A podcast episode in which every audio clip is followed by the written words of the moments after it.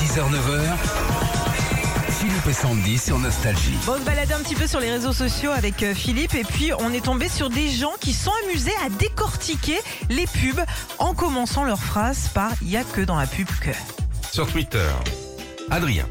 Il n'y a que dans la pub que les chats ont besoin d'une branche de persil sur leur pâté. ». Ça fait plus classe.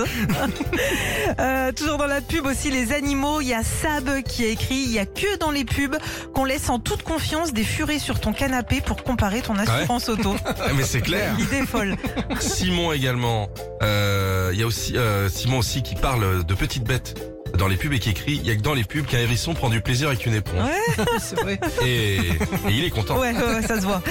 Dans la série aussi, les trucs du quotidien, il y a Gaël qui a écrit sur Twitter il y a que dans les pubs que t'as Jean Dujardin et Georges Clounet en même temps qui te braquent une capsule de café. Moi, au mieux, c'est JP de la compta. Morgane, il y a que dans les pubs où les invités sont contents que tu ramènes des paniers d'Yoplait au dessert. Truc de fille aussi, Stéphanie, elle a écrit sur euh, internet, Philippe, il y a que dans les pubs que les femmes épilent une jambe déjà épilée. Mais Oui, c'est c'est vrai, vrai. ça c'est déjà nickel.